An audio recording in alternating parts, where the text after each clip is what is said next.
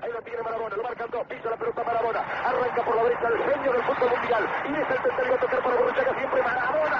Genio, genio, genio, ta, ta, ta, ta, ta, ta, ta. ¡Gol!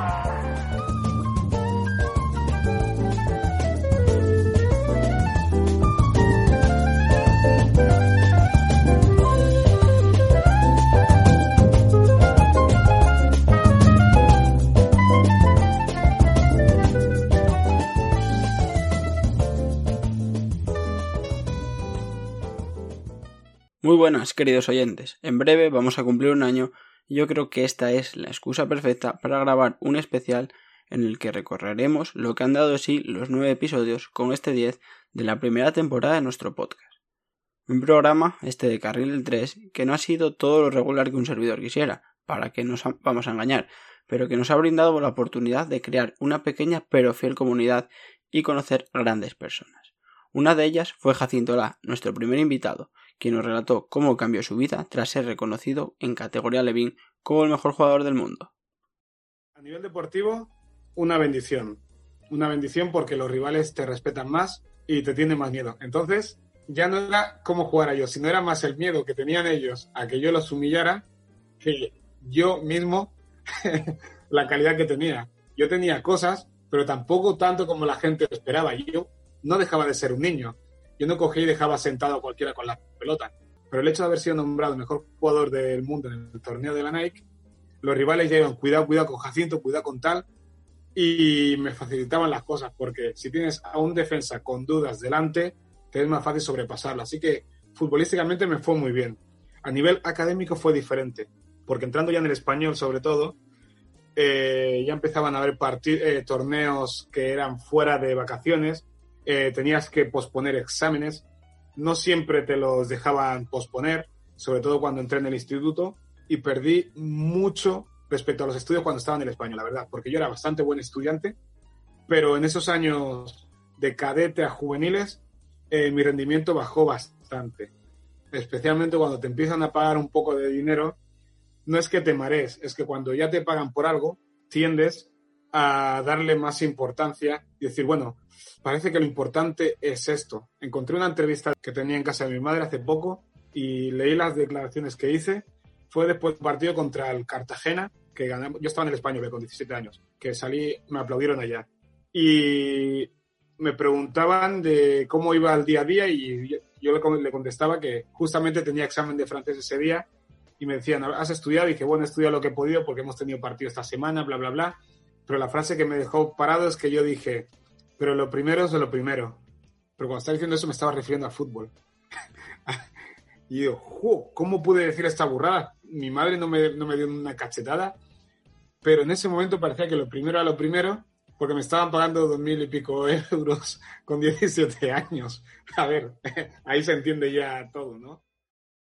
Una vida, la del futbolista, que el propio Jacinto nos describió como agridulce, y es que su periplo en la Premier League no fue deportivamente muy agradable. Eh, el día a día ahí era bastante aburrido. Es que ser futbolista es muy aburrido. Muy aburrido.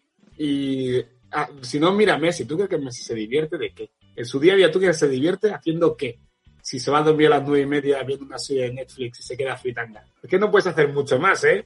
Es entrenar y dormir la siesta para descansar, recuperar y poquita cosa más. Ningún jugador te dirá que el día a día suyo es muy intenso. No, porque el descanso forma parte del trabajo. Así que lo excitante en el fútbol es jugar y lo reconfortante es entrenar, pero el resto del tiempo tu pareja te dice, vamos a de compras o vamos a dar una vuelta. Y dices, ¡puah! Me duele aquí detrás, tío. Yo no voy a ningún lado. Y ella debe pensar, ¿y este tío puede estar todo el partido corriendo? Yo soy incapaz de ir a de compras, te lo juro. Pues a mí me costaba caminar. Me forzaba yo mismo a ir caminando al centro de Southampton para pasar y lloviendo y todo, sin paraguas. Era porque estaba muerto. Entonces necesitaba sentir la lluvia o algo, porque estaba muerto. Llegar a mi casa empapado y decir, uy, una satisfacción, estoy en casa calentito. Un primer episodio que nos dejó también un gran momento, y es que juzguen ustedes mismos. Para bien, por un lado, sí, para bien, en que lo que yo hacía se destacaba mucho más, porque no habían tantos negros en, en las ligas inferiores. Entonces, destacaba. En Inglaterra fue un paso atrás porque estaba lleno de negros y yo ya no era la diferencia, tío. Ahí yo ya no era el negro, yo era el español. Fíjate el cambio de pasar de ser el negro a ser el español, porque como ahí había el negro, pues yo era el español. y, pero eh, cuando estaba en fútbol base sí que me iba para bien, porque se fijan en ti, es como el que se tiñe pelo de rubio, todo el mundo mira el de pelo rubio, las botas de diferentes. De ahí, y teniendo en cuenta la relativa cercanía de la Euro 2020, nos citamos por primera vez con José Antonio Sánchez para repasar el gafe que acostumbraba a acompañar a nuestra selección en los grandes torneos, destacando uno de los fallos más garrafales que se recuerdan. Es una jugada súper extraña, Santillana anticipa muy bien al portero, el portero sale un poco ahí a por uva, la puerta queda totalmente vacía, recibe Cariñosa en el punto penalti, como digo, el, campo no, el estado del césped no, no, le beneficia, y como tú bien dices, Amaral, que está bajo la línea, pero prácticamente como, como si lo fueran a fusilar, porque bueno, un jugador bajo la línea ahí no tiene pocas opciones, salvo que meta la mano y, provoque penalti, eh, pues bueno, al final se, se, aprovecha de ese mal. Es que no es ningún disparo, es como, como que arrastra la piel, arrastra el balón, y se le queda un poco atrás, incluso yo creo, yo lo he escuchado alguna vez explicarlo, que como que se le queda un poco atrás por el bote, y él, más que ponerla, eh, como que la empuja, ¿no? Como que arrastra el balón y entonces no la, no la dirige. Pero bueno, estas desgracias deportivas, con el tiempo, dejan momentos graciosos y únicos. Partido que se suponía que España debía ganar eh, más o menos fácil, que se complicó muchísimo, luego la lesión de Albelda y que sufrió una, una, torsión testicular eh, que le impidió jugar la prórroga con, los tres cambios hechos, con lo cual España pues, juega la prórroga con uno menos una lesión nunca antes vista y creo que nunca, nunca después en un campo de fútbol. Y por supuesto, también hubo tiempo para la polémica, y es que la actuación del colegiado egipcio Al Gandur en aquel recordado duelo ante Corea en 2002 bien lo merecía. Él dice eso, sí, yo también he visto el, reportaje y he leído entrevistas. Él, tiene la conciencia muy tranquila, no sé si lo dice de puertas para afuera o realmente lo piensa. Mm, es un mundial y unas actuaciones arbitrales que que siguen estando bajo sospecha. Entonces, claro, al final ahí entra un poco como esto, ¿no? La leyenda urbana, ¿no? La, la mística de, pensar que si corrupción, que si compra de árbitro, que si historias, ¿no? Lo cierto es que no podemos cambiar la historia, y, pero bueno, ahí están las imágenes para ver lo que pasó y que, bueno, que se le anularon dos goles legales a España, que se le cortaron tres contraataques mano a mano y, bueno, es verdad que España no, o sea, no remató, no sentenció o no, encontró el camino al gol, pero bueno, entre todos lo mataron y él solo se murió, como se suele decir. De tanto viajar por el mundo, buscando decepciones internacionales, nos topamos con Adrián, un interesante y amable maño residente en Alemania con el que descubrimos un nuevo sentimiento. Sí, bueno, el término groundhopper mm, lo descubrí, le puse un nombre a la pasión que tenía, ¿no? Yo tampoco, tampoco desconocía que hubiera un fenómeno detrás el término ground hopper, pues bueno, eh, viene del inglés, ¿no? Evidentemente, hopper, saltar y, ground de, estadio en estadio, ¿no? Es como, como grasshopper, que es saltamontes, pero la definición va más allá. Es decir, yo para mí, un ground hopper no es solo alguien que va a un estadio, se echa una foto, o sea, va a la Allianz Arena, por ponerte un ejemplo, aquí al lado de Múnich, se hace una foto y se va. Para mí, un ground hopper es alguien que que, no solo quiere poner la pica en el estadio, en, hay incluso aplicaciones, ¿no? Que tienes el mapa de los estadios de, Europa, del mundo y tal. Para mí es pues alguien que realmente vive el fútbol, que lo que quiere eh, es ver un partido, sea el que sea, vivirlo con los aficionados locales, los visitantes, quien sea, y tener esa, esa, esa emoción. Para mí esa emoción de, yo no sé si a, ti te pasará o a nuestros oyentes les pasará, ¿no? Pero yo esa sensación que tengo cuando entro a un estadio, me da igual cuál sea, excepto la Romareda, ¿no? Que he estado muchas veces, pero cuando yo entro a un estadio nuevo, esa sensación de, emoción, como un niño pequeño, ¿no? El Día de Reyes, cuando abríamos los regalos con, esa emoción.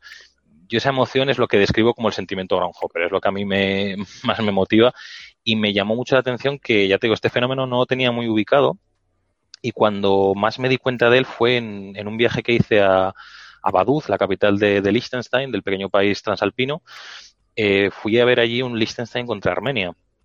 Y me llamó mucho la atención que en la zona que, bueno, que saqué la entrada, iba con un, con un amigo mío, con un buen amigo, y me, me mucha gracia que mirábamos a la izquierda y había muchísima gente que no llevaba identificativos ni de Liechtenstein ni de Armenia, pero era gente que hablaba en inglés, no hablaba en, alemán, ¿no? Nos pareció muy raro y resulta pues que era una especie de peña groundhopper que venían de Inglaterra y de algunas partes de Alemania también y que, que, se, que se dedicaban a eso, a recorrer los países uno a uno, tal, viendo estadios y ese partido pues lo habían elegido como nosotros, a un sábado por la noche, muy apetitoso para, para ir para allá y me llamó mucho la atención eso de que, de que ahí descubrí in situ ese día la, lo grande que es esta comunidad Groundhopper. Y claro, como era de esperar, todo tiene un inicio. Bueno, la explicación es muy sencilla en realidad. Eh, como todo empezó además por, por el tema de, los viajes. Creo que fue en un, viaje que hice cuando era más, más pequeño, ¿no? Pues eh, en ese viaje me acabé comprando, creo que fue un viaje que hice a Milán con, con mi familia y me acabé comprando la camiseta del Inter con la serigrafía de Milito, de Diego Milito, y en ese viaje fue cuando se me encendió un poco la bombilla, ¿no? De cómo puedo aunar eh, un recuerdo de mi, del viaje, un recuerdo de la ciudad, que aúne eso con el fútbol y que me traiga esos recuerdos, ¿qué tal? Y justo se me encendió la bombilla y fue cuando yo antes tenía camisetas, ¿no? A lo mejor pues cuando me compré esa sería la camiseta número 10, 12, no sé, de las que tendría, 15, no me acuerdo. Normalmente casi siempre me compraba solo del, del Real Zaragoza. Pero pero en ese momento fue cuando se me encendió la bombilla y dije, es que es una buena manera de, unirte más al club. Al final es un trozo de tela que representa al club en los colores, el escudo y, lo vi como la manera pues un poco de sentirme más cercano al fútbol. Es cierto que luego pues lo ha ido ampliando, ¿no? Con camisetas que no vienen de solo de los viajes, pues también están compradas en tiendas y demás. Pero, pero sí que las que están conseguidas en viajes tienen algo más, ese, ese algo especial. Su libro, además de monetizar, cosa que aún no hemos hecho en este podcast, le permitió conocer a Ildefons Lima, el sempiterno capitán de la selección de Andorra y poseedor de varios récords Guinness de longevidad internacional. Poca broma. Sí, yo quería alguien que me bueno, que pudiera prologar el libro, pues pensaba en alguien, pues eso, en un futbolista, ¿no? Alguien que pudiera tener cierta relación con el fútbol. Y de casualidades de la vida, cuando estaba ya casi terminando el libro, pues eh, Joel Defons, lo conocía como el capitán de Andorra, ¿no? Nada más de, de eso y, fue una casualidad pues que lo descubrí en Twitter, vi que interactuaba mucho con la gente y demás y me decidí pues bueno, digo, qué mejor exponente que, que alguien que encima, como tú has dicho, se colecciona camisetas, que, que es de ese fútbol, como dice mi libro, ¿no? Relatos del otro fútbol, de ese otro fútbol que no es tan comercial y joder, pues es la persona ideal para, para que prologue el libro. Tras tanto viaje por el mundo, volvimos a España más en concreto a Granada, donde en compañía de José Quesada repasamos la historia de un club que entonces vivía su mejor momento bajo los mandos de Diego Martínez. Una parada obligatoria era la década de los 70, donde esperaba el Granada de los carniceros. Es una leyenda negra, ¿no? El Granada siempre no de, esa leyenda negra en una época en la que el fútbol era, eh, era bastante más duro que ahora. Eh, todos los equipos tenían un par de defensas pues, de ese perfil. Y en Granada pues se juntaron varias cosas, no era verdad que un equipo aguerrido, los Carmen eran un, campo temido también por la por, por, la propia afición, ¿no? La, era una afición caliente. Y yo creo que se, que se impregnó todo un poco de, ese ambiente y, hubo un par de jugadas o tres fatales que ya terminaron ¿no? de, elevar a, mito todo aquel fútbol duro, que es verdad que lo hubo, que, que sí que tú, a mí desde chico me han contado alguna historia de estos futbolistas y, sí, pero yo también mm, eh, estoy encabezonado, eh, he escrito varias cosas al respecto y muchos programas también intervino diciendo lo mismo, que los granadinistas debemos de, por lo menos de intentar limpiar esa imagen. Yo entiendo que, la prensa nacional, la prensa de fuera, la prensa madrileña, cuando hay un Madrid-Granada siempre se recuerda la misma historia, ¿no? que fue la lesión de Fernández a. Fernández uno de, los grandes ponentes ¿no? de ese Granada de Mata Gigantes o de los caniceros que lesionó a Mancio de gravedad y prácticamente lo retiró del fútbol. ¿no? Pero yo creo que es justo que nosotros como granadinistas debemos de, rescatar un poco eh, eh, tanto lo que envolvió aquella jugada, que ya venía de años atrás, de un enfrentamiento personal ya entre Mancio y Fernández, que terminó de la peor manera, que no lo voy a esconder. Para la historia también quedará otro gran evento, aquel que tuvo al Diego como protagonista. Que es una historia, vamos, hoy sería impensable, ¿no? Que algo así pudiera suceder, ¿no? Que, que Messi, por ejemplo, se fuera, yo que sé, un equipo de segunda división de Italia a jugar un partido amistoso, sería, ¿cómo va a ser eso, no? Y Maradona, verdad, vistió la camiseta del Granada en su mejor momento, que también hay que decirlo, que no fuera, no fue un momento así ya, no, no, no, fue en 1989, eh, en plena reality global, mundial, pues Maradona vino a un partido, vino a, vino a Granada, se fundó la camiseta del Granada, metió un gol con el Granada y ganó un partido, un partido amistoso con el, contra el Malmo. Y como no, salió Granada 74 a relucir, aclarándose la realidad que rodeó a una situación ciertamente surrealista.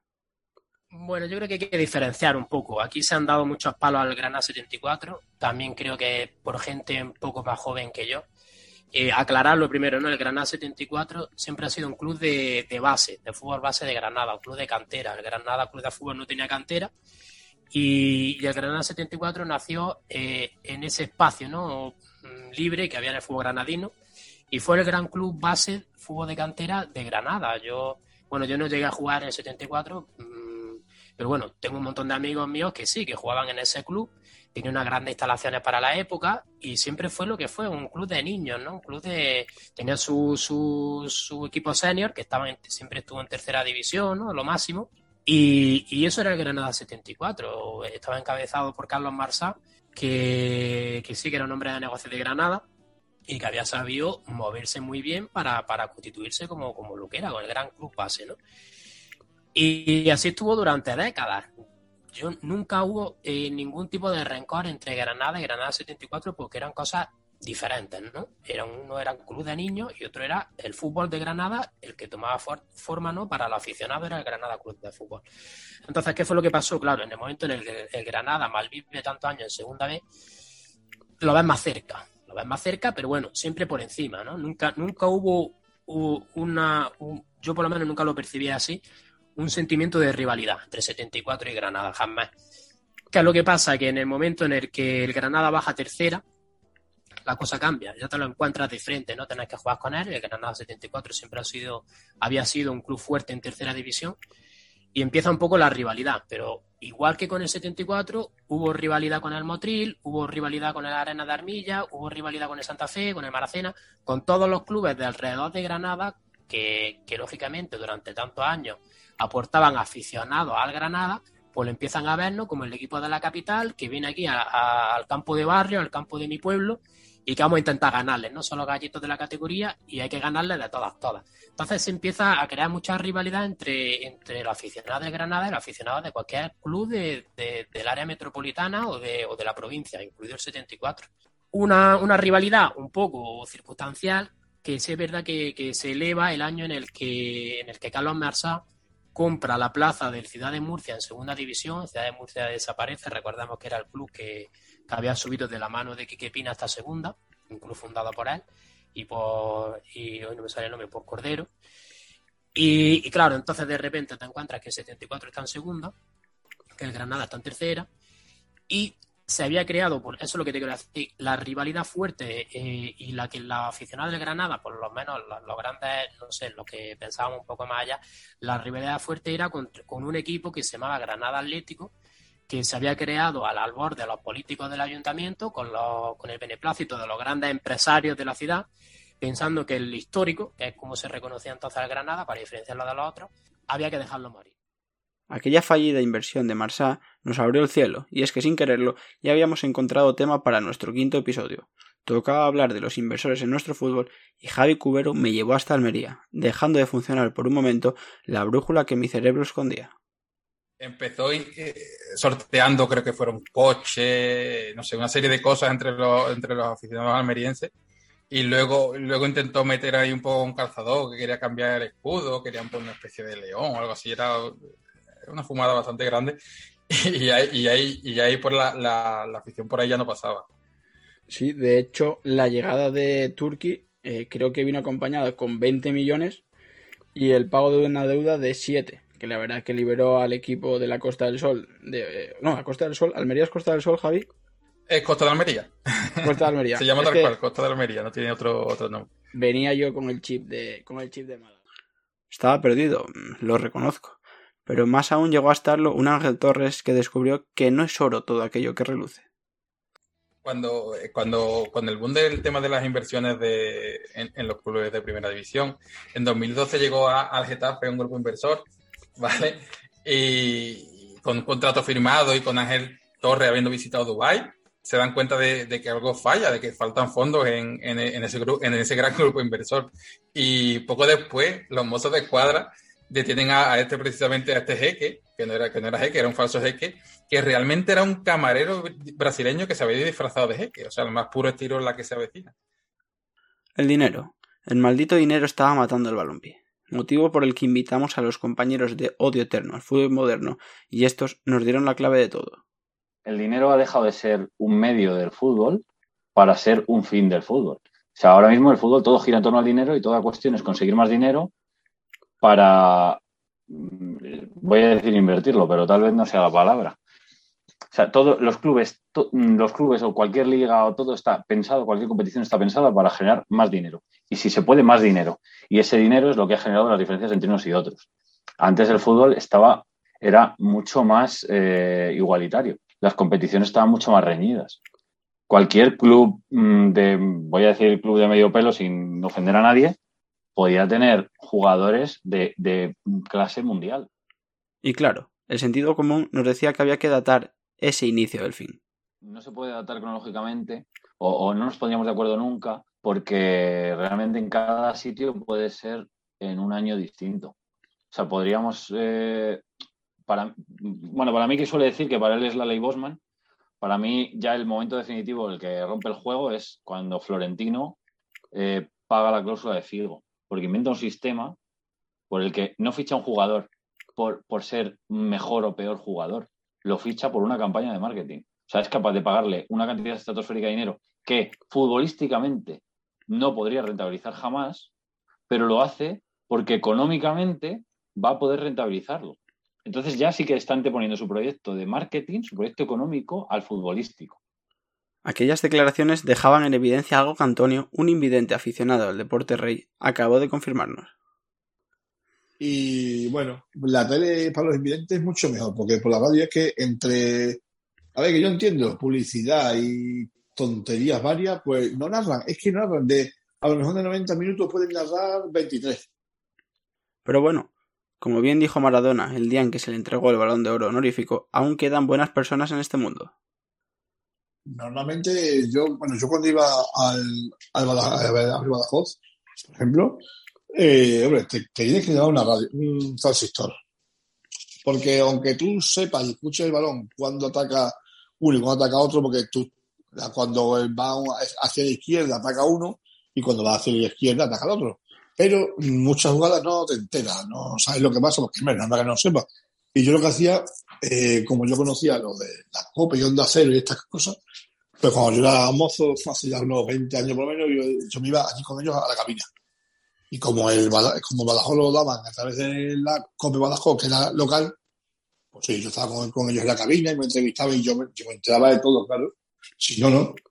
Si no es muy complicado enterarte, hombre, si te llevas transistores. Aquí en Badajoz prácticamente nos conocemos todos, hombre, yo creo, que eso en un Madrid en Barcelona soy, vamos, impensable. Pero aquí en Badajoz, yo fui con el presidente, le digo, mira, vamos, yo se lo expliqué. Dice, sin ningún problema, y me dio un pase que valía para mí y para, y para un acompañante, porque claro, yo no puedo ir solo. No está accesible entrar, no, quién me busca los asientos, cómo entro allí, en fin, normal, ¿no? Entonces, pues nada, yo con ese acompañante me iba a la cabina de la COPE y ya está. Y me, allí, allí vivía el partido. Para cerrar el año, nos citamos por partida doble con José Antonio Sánchez, saliendo a relucir una de las anécdotas que explican la competitividad de los hermanos Milito. Sí, la verdad que es una historia de estas que piensa que es como de broma, pero sucedió, ¿no? Eh, se enfrentaban en el, en el clásico más uno de los más calientes de Argentina, que es el de Avellaneda, entre Independiente y Racing. Y, bueno, una, una, jugada de ataque de, Diego, ¿no? De, la academia de Racing y, cortado en falta por, por por Gaby en defensa y, cómo rápidamente su hermano le pedía al, árbitro la expulsión, la roja para, para, su hermano, ¿no? Ahí no cabían eh, más lazos familiares, sino la competitividad de, que también dice mucho de ellos, ¿no? Que, fueran tan competitivos que se olvidaran de siquiera de que tenían, eh, de que eran hermanos de sangre y, bueno, la verdad es que la anécdota es muy graciosa y bueno, que de ahí ellos mismos la cuentan como de broma de hermano a hermano y tiro porque me toca. O eso debió pensar nuestro colaborador para traernos un momento que enmudeció al fútbol español. Sí, así es, el secuestro de Enrique Castroquini.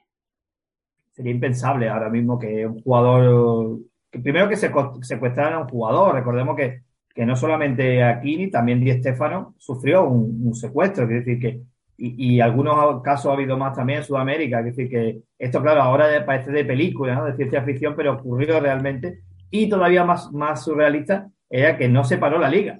Y, bueno, creo que estuvo retenido, no llegó al mes, me parece. Y bueno, lo liberaron, el Barça tuvo que jugar, se siguió la liga y, luego finalmente pues tuvo un final feliz, pero bueno, también es verdad que estábamos en un contexto muy, muy, muy ajetreado en España, estamos en la transición, año 81, con la amenaza de, ETA por un lado, el tema todavía del franquismo, en fin, quizás si, si nos ubicamos en la época podemos llegar a entender algo de lo, del porqué, ¿no? Pero no, tenía ningún sentido seguir la liga con, un jugador, además un jugador tan importante, eh, a, las puertas ya de un, de un mundial, de nuestro mundial del 82, y curiosamente ese día, pues también eh, la liberación, España ganaba en, curiosamente ganaba en Wembley, a, a Inglaterra por primera vez en su historia, y bueno, todo esto sucedió mientras Kini estaba secuestrado.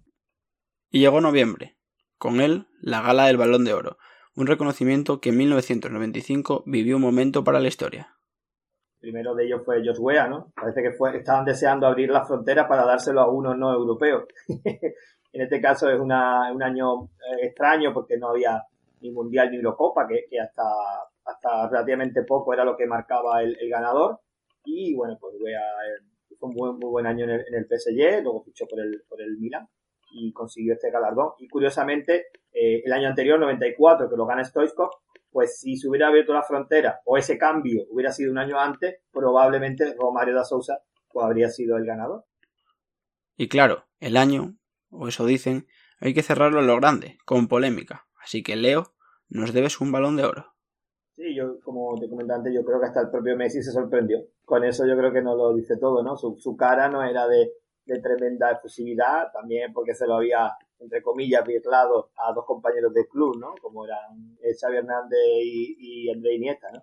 Y, bueno, al fin y al cabo, es un, a ver, a ver cómo lo puedo explicar, es, un descrédito para Messi en el sentido de que, pero él no tiene la culpa, quiere decir que le diera el balón de oro todo el mundo se quedó como diciendo, pero bueno, Messi, pero ¿por qué Messi? Otra vez Messi si no, si el 2010 no tocaba, ¿no? Era para, como digo, Iniesta o, o, Xavi. Y nada más que añadir, su señoría. Eh, ah, bueno, eh, sí, eh, no recordaba que Jacinto La nos dejó un enorme consejo en aquella primera toma de contacto. Disfruten. Todo tarda un poquito más de lo que piensas, todo.